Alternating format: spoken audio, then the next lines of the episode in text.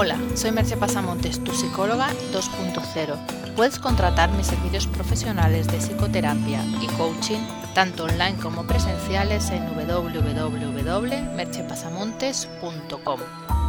En la web también encontrarás mis libros Rompe tus cadenas mentales y Atrévete a cambiar y Simplifica tu vida y ser feliz. El podcast de hoy lleva por título Una docena de beneficios de tener una mascota. Es algo bastante conocido que tener una mascota aporta múltiples beneficios a las personas con las que convive, y la mayoría de propietarios de mascotas no necesitarán que se les diga que es beneficioso porque ya lo saben.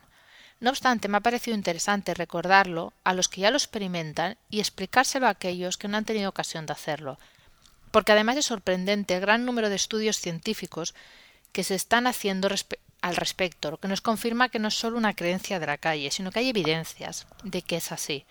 Así que tanto la experiencia como la ciencia van en la misma dirección, lo que no deja de ser interesante. Hablaré, en este caso, de mascotas entendiendo perros y gatos principalmente, porque han sido los animales estudiados. Pero puedo suponer que con otros animales también sucederían la mayor parte de estos beneficios. Vamos a ver cuál es esa lista de beneficios. Te vuelve más sociable. Tener una fuerte vinculación con una mascota hace que la persona sea más sociable. En un estudio de la Tufts University se ha visto que las personas que habían tenido una fuerte vinculación con sus mascotas en su niñez y adolescencia eran más empáticos y estaban más predispuestos a implicarse en su comunidad y a ejercer roles de liderazgo te vuelve más empático y compasivo. Los niños que conviven con mascotas y tienen cuidado de ellas tienen tendencia a ser más empáticos y mostrar mayores grados de compasión. Aprenden a cuidar de otros y respetar sus necesidades. Es obvio que aquí se verá también la influencia de los padres y el trato que ellos mismos tengan hacia las mascotas. Es también un modo de enseñar a los niños el respeto hacia los seres vivos y hacia la naturaleza. Qué buena falta nos hace. Mejora el sistema respiratorio. La Sociedad Americana de Microbiología ha presentado un estudio de que el polvo que se encuentra en una casa que tiene perro contiene alguna sustancia que parece ser protectora frente a virus respiratorios que pueden provocar asma. Son estudios preliminares que se han hecho con ratones, pero muestran una tendencia contraria a lo que muchas personas se creen, de que los animales pueden incrementar el asma. Hace el corazón más adaptable.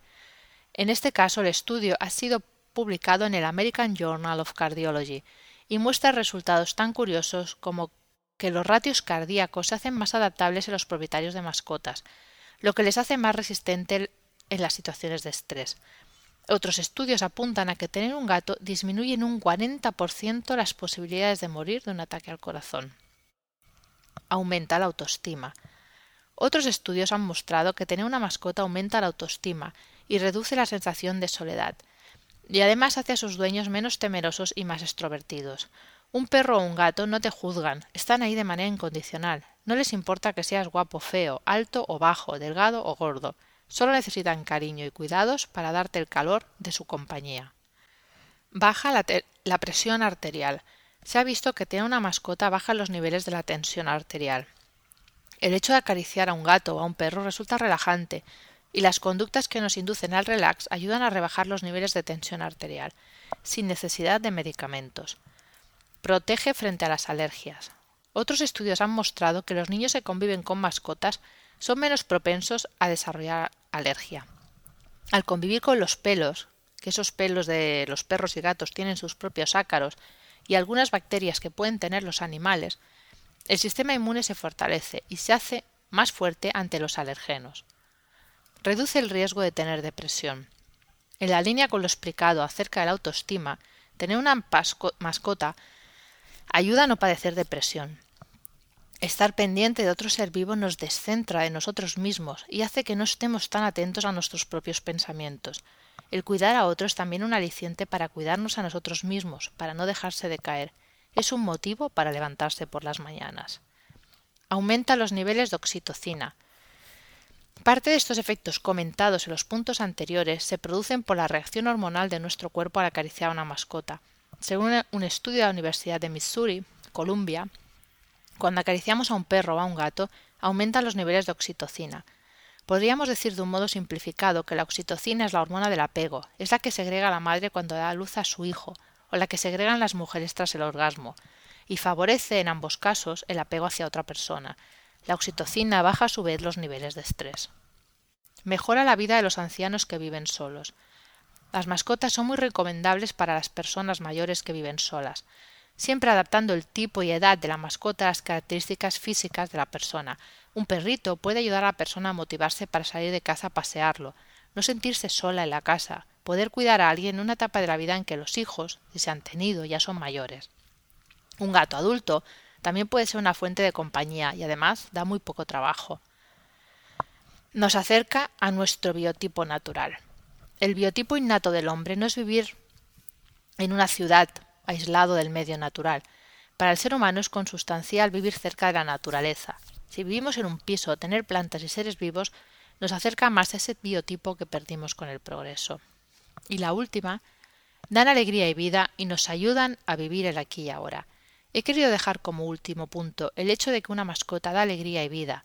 Tener un ser vivo con su carácter, sus peculiaridades, sus juegos, nos alegra sin hacer nada. Nos recuerda que la vida fluye a cada instante. Y además los animales viven en el presente, lo que es un recordatorio constante de que el único lugar en el que podemos disfrutar es en el aquí y ahora.